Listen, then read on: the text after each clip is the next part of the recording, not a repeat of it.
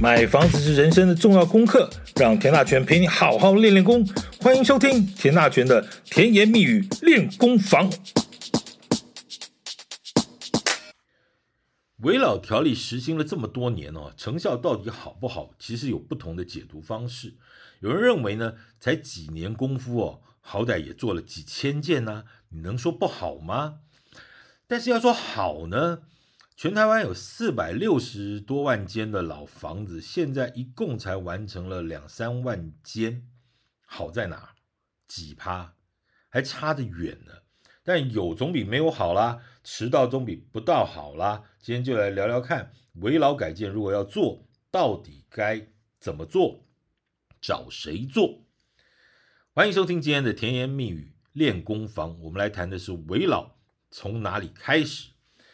之前跟大家聊过，围老的基本规模，如果从你家开始呢，基地面积要多大才可以开始？那讲过了，就如果说你是个老公寓，二十五平、二十六平、二十七平、二十八平，一栋四楼双拼的左右两边加起来，可能这个基地呢就五六十平、六七十平，六七十平够不够？讲过，其实很辛苦，因为呢，两个一楼就要少一个。然后，呃，也许地下停车场也没有啊，所以我们希望能够大一点喽。那大一点，大概才可以开始做哈。那最小的规模呢，呃，八十一百平呢，一百五两百平呢，其实都 OK。反正三百平以上就可以都更了，那是另外一套游戏规则哈。我们陆陆续续跟大家聊。好，那如果是八十一八十到一百平，或者一百五到两百平呢？有一个基本的数学还是一样，就是呢，大家还是很在意这个八十平、一百平，用改建的方式呢，改建之后能够分多少平？那如果用整数来算呢？那我们来，我们就用一百平来看哈。依照现在的危老容积来看，你的建筑师呢，一定会把前面的容积奖励值都抓满，这就是三十趴。这包是三十趴，包括什么东西哦？先讲哈。唯一老条例，它政府当时在二零一七年推出来的时候呢，最高上限是四十趴，四十趴里头包括前面有三十趴，还有后面的十趴是十成奖励。那十成奖励意思就是说，你越快我就给越多，你越慢那就慢慢慢慢递减啊，随着时间陆陆续续递减。好，那我们就先来谈谈这个前面这个所谓的三十趴这个容积奖励分别是什么哈？第一个部分呢，叫做原有容积规定啊，就是原建筑容积高于基准容积者奖励十趴，或一原建筑容积新建啊。这条听不听得懂？听得懂的人呢，你不用说；听不懂的人也不用问。为什么？因为你是所谓的都更小白的话呢，反正你只要属于那种四楼公寓以上的，大概就是属于这种四楼公寓以上的哈，就比如说五楼啦，或七楼华夏或十二楼等等的哈。但因为原有容积的计算呢，要靠专业的建筑师把原本的使用执照图啊拿出来重新检讨一遍，所以如果有建筑师帮忙呢，你就请建筑师算吧。但建筑师呢也不会免费做，是要给钱的哦。谁出钱，那就再研究了哈。如果大家这么大方啊，觉得少个一瓶两瓶也也无所谓，那当然你大方呢，有钱就任性，当然也 OK，也十分的 OK，算不算无所谓？啊，那反正别人算了，我高兴，我不高兴，那就再说。这样永远不会有结果的哈，也不会有一个是正常的开始，怎么办哈？这其实就是一个都更的或围老改建时候很痛苦的一个一个状态。呃，要自己出钱，那不肯出。其实我刚之前有跟大家聊过，小小一个体体检建筑体检出个两千五一千块。不出就是不出，那怎么办？你更不要说你请个专业的建筑师来帮你计算这些东西啊，这其实很麻烦。好，那个先不说了哈。那我们最重要，其实危老里头谈的就是要看你是不是这个建筑物是危或者是老。那它有一个法定的程序，就是说你要经过一个建筑结构安全初评。那如果说经过结构安全初评呢，你是十分非常的危险，譬如说你是海沙屋。那依这个条文规定呢，就给你十趴的容积奖励。那如果你是一般危险呢，政府就给你八趴的容积奖励。那如果你只是老，啊，比如说屋龄超过三十年，但是没有电梯，那政府就给你六趴的容积奖励。那到底谁说了算呢？也不是说我觉得我家很危险，或者我觉得我家不危险，这件事就算数哦，这要经过专业的结构技师的判定。那、啊、这个结构技师呢，要去实际查看那个屋况哈、他要必须要把原始的图也调出来，他也要去看看现况。当然肉肉眼看得出来，譬如说你钢筋都外露了，你什么的，你什么这个有那种海砂屋的痕迹啊，这些他们专业的人一眼就瞄得出来啊。甚至你之前就是被政府列管过的啊，不管是地震啊，或者相关的什么红标、黄标的危楼，这些资料，其实结构技师的专业其实都可以判定得出来。好。如果认为你这种结建筑物的结构安全有问题、有状况呢，它就会有个评估的分数，也就所谓 R 值要大于四十五。什么叫 R 值大于四十五？R 就是 risk，就是风险、危险的那个意思啊。就大于四十五呢，你就达到立即改建的一个标准。好，那那你到底觉得你怎么样呢？其实有朋友跟我说过，说啊。那这样的话，如果是海沙屋有十趴，那我有没有可能呢？现在就往墙壁上涂盐巴？你想太多了哈，这件事情没有这件事情了哈。你怎么还什么从那个墙打个缝里头去涂盐巴？不要闹了哈，你日子还得住住下去的。好，再来。刚才讲过，你这个建筑物到底是危或者是老，那经过专业的结构技师的一个判定了哈，那会出一本所谓的结构安全的评估报告书。那这个前后的时间呢，每个县市状况不一样。那正常来说，那以双北市来说，大概都是在一个月之内哈，一个月之内。这边我要稍微小小的呃这个抱怨一下，有一个什么问题啊？过去在执行这个危老时候，前面第一关是要做什么？因为你是老嘛，对不对？所以呢，政府就很认真的把这件事情稍微呃做了前面第一段是要什么？要做文资审查。他担心你住的是古籍呀，我的老天爷啊！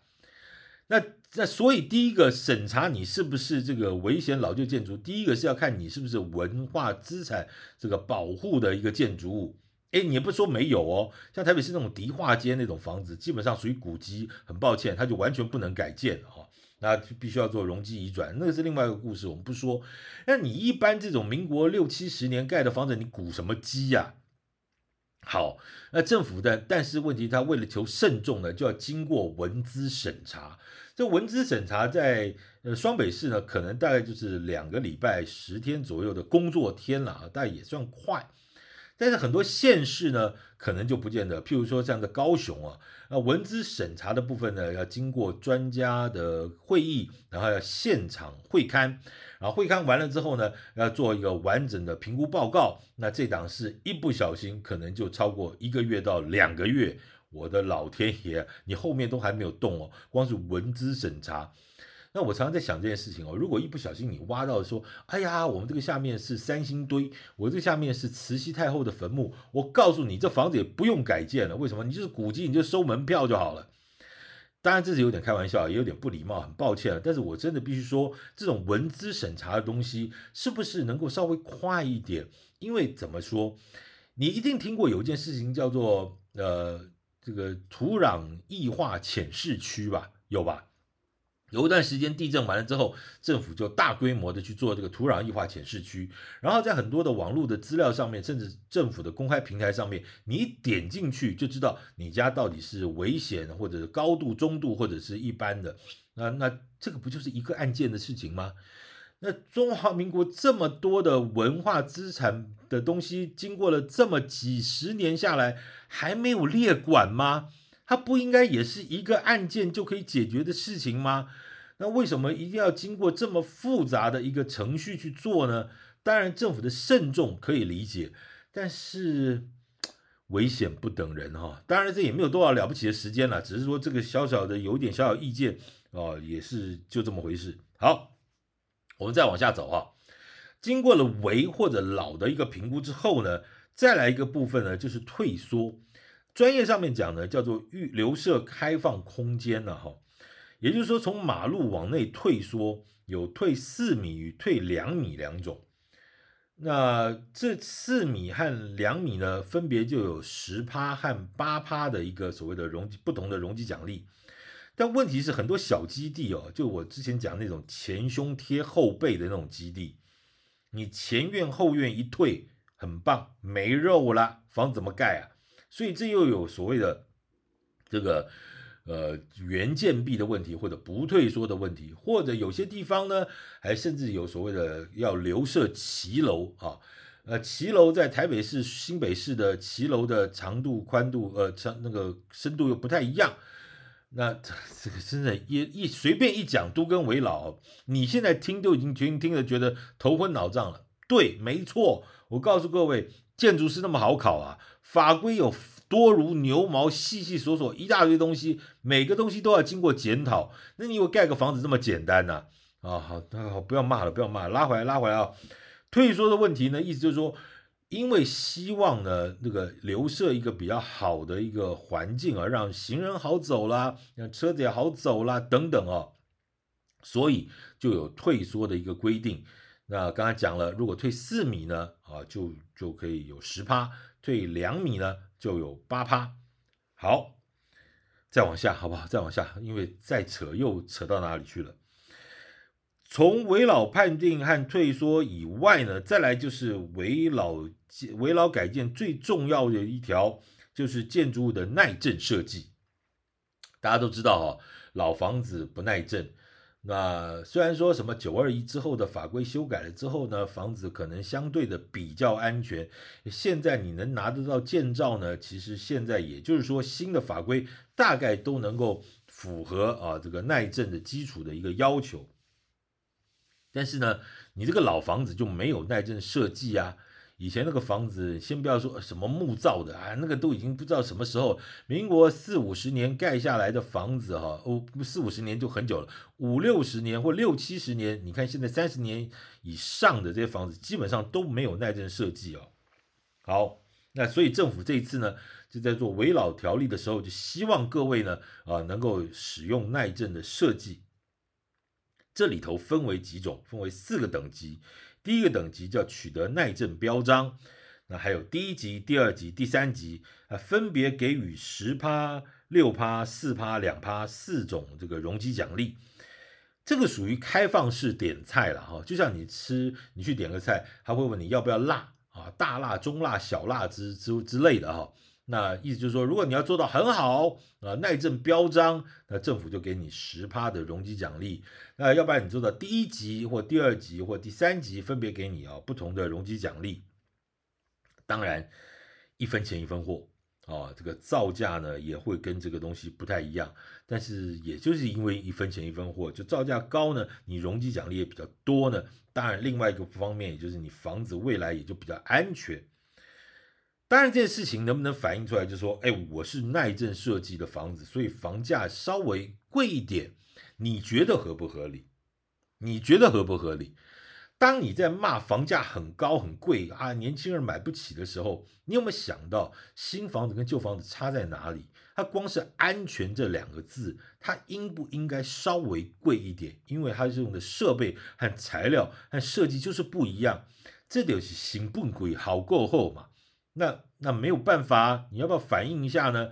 买个安全是不是好一点呢？你买车子会不会计较这件事情？如果现在你还要去买一个没有 airbag 的车，你告诉我到哪里买？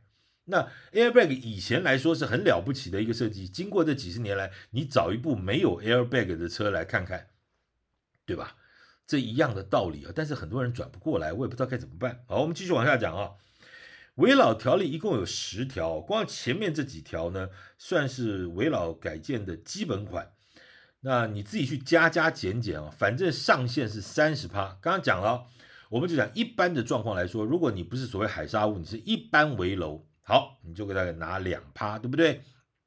然后呢，再这样退缩两米，因为为什么没办法退缩四米？因为基地很小嘛，对不对？退四米可能就没了。退四米什么概念？你就当场退掉一个客厅，哎，开玩笑，对不对？那好像就没啦。所以呢，我们就退两米好了，这样是不是又有八趴？啊，再加上耐震设计，你要取得耐震标章好像有点贵哦。那我们就取得第一级好了，再拿个六趴，八趴呢加八趴呢，再加个六趴，这是不是就二十二趴了？刚刚讲了，前面说这个基本款要他给你呃有三十趴。那我们现在是不是就二十二趴了？不够的部分，我们后面就可以继续再加。来，我们继续听下去。那第二部分呢，就包括三个项目啊，就是绿建筑、智慧建筑和无障碍设计，呃分别也有着不一样的容积奖励。那其实政府做这件事情主要的目的，就希望什么？既然要改建，就改好一点哈，把一些新趋势的东西加进来，包括绿建筑啊和智慧建筑。还有呢，你知道台湾走向超高龄社会啊，这个无障碍的设施其实也很重要。说真的，你说老人家坐个拿个拐杖了哈，坐是坐个轮椅，你没有你你真的一一阶的楼梯他都上得很辛苦。甚至是坐轮椅的话，他根本上不去。这当然也要经过经过一些新的法规的一些这个规范啊和设计。所以好，这三项刚刚讲了绿建筑、智慧建筑，还有无障碍设计，也是开放式的点菜。那你们也可以依照实际的需求呢，把刚才那二十二趴剩的那个八趴呢，在这边这个两趴三趴的凑一凑，那也就可以凑满三十趴。当然呢，说还有协助开辟公共设施啦，等等啊，这些要依照个案的状况来检讨，这我们就再不多说了。好，这三十八之外呢，还有另外一件事情叫做时程奖励和规模奖励，这个我就不知道该从何讲起了，因为这是个大表格了哈，实在没有办法用口述的哈。所以就劳烦您 Google 一下，问一下谷歌大神，好不好？你打一下“为老时程奖励”，危险的为，老旧的老，时程时间的时，程序的程，奖励奖励啊。然后你也不要按全部，你就按图片，好不好？图片你就会发现啪啪啪啪啪出来很多的一个表格。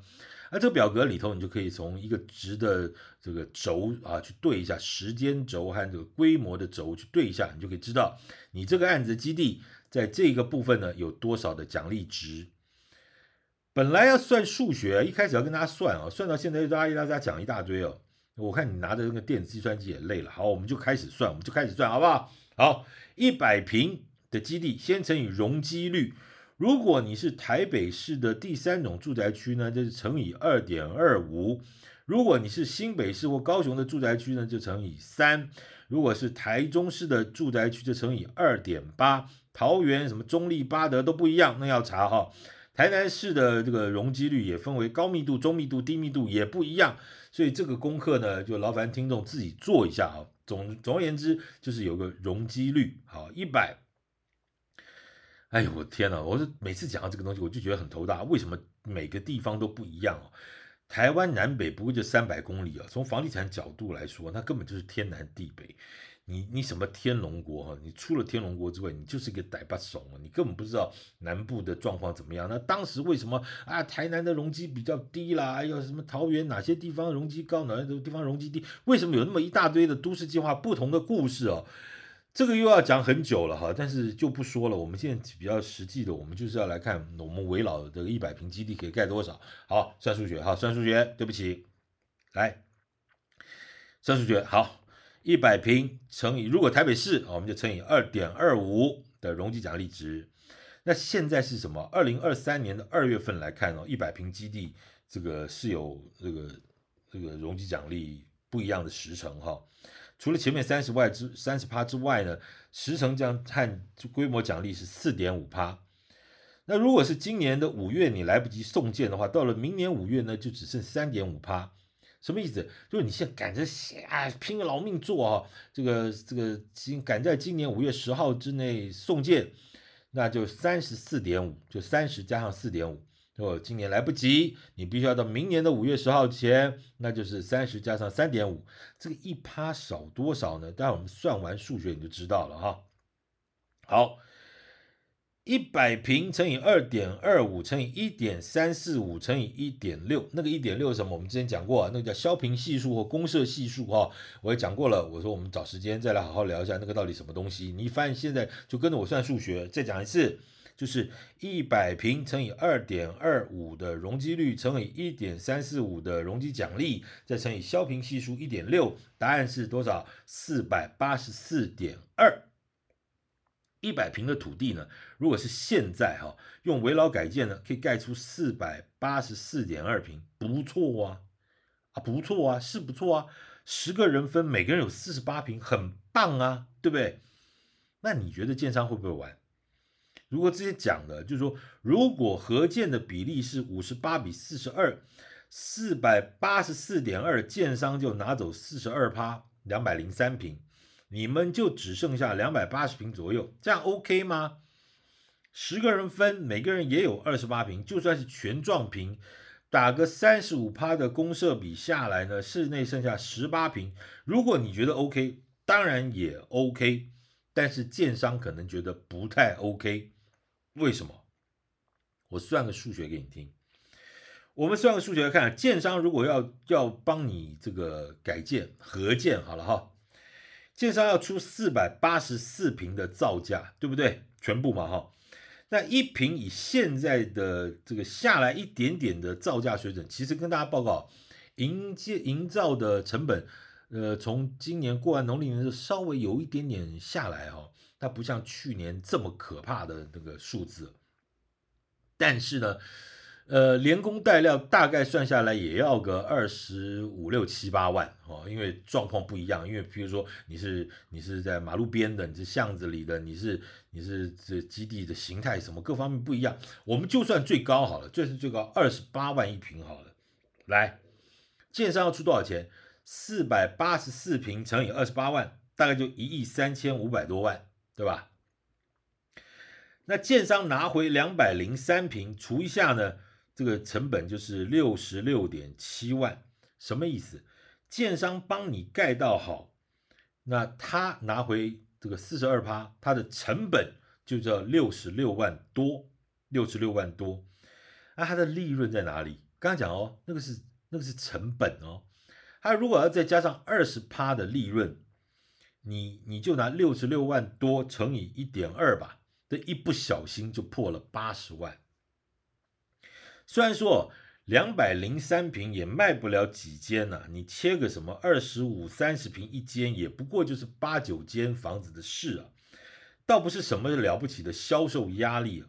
但是我请问你啊，前面这么几年搞下来赚个两千多万，如果前后三年才赚个九百万不到，你是建商，你会不会做？你如果觉得不错啊，这样的利润不错啊。果然你不是建商，所以你会做。如果是建商，应该通常都不会做。那如果建商不做怎么办呢？那这档事我们就要自己来弄喽。那有没有机会？我们来自办改建行不行？那就是另外一个故事了啊。韦老其实本来其实政府的想法呢，就是哎，大家自己弄嘛。你还记得吗？想当年郝龙斌郝市长在提出这个改建的基本的精神是叫做一瓶换一瓶，有钱自己赚。那围老呢，其实就是这样的精神哦，就是哎，我们一瓶换一瓶，但是我们自己做啊啊！问题我怎么做？我哪懂啊？我又没有买过房子，我哪知道什么建筑技术规则？我哪知道什么退缩？你刚才讲了个半天东西，我没有一个字听得懂，那怎么办呢？那没关系啊，因为有甜言蜜语练功房，我们就慢慢帮你练功啊，好不好？所以呢，怎么做自办改建？从哪里开始？嘿，请待下回分解。好，感谢今天收听。我们今天谈的是危老的容积奖励到底有多少？啊，改天我们就来好好聊聊看危老，我们自己做从哪里开始？怎么做？做不做得成？啊，又是一个很好玩的故事了。谢谢各位的收听，感谢。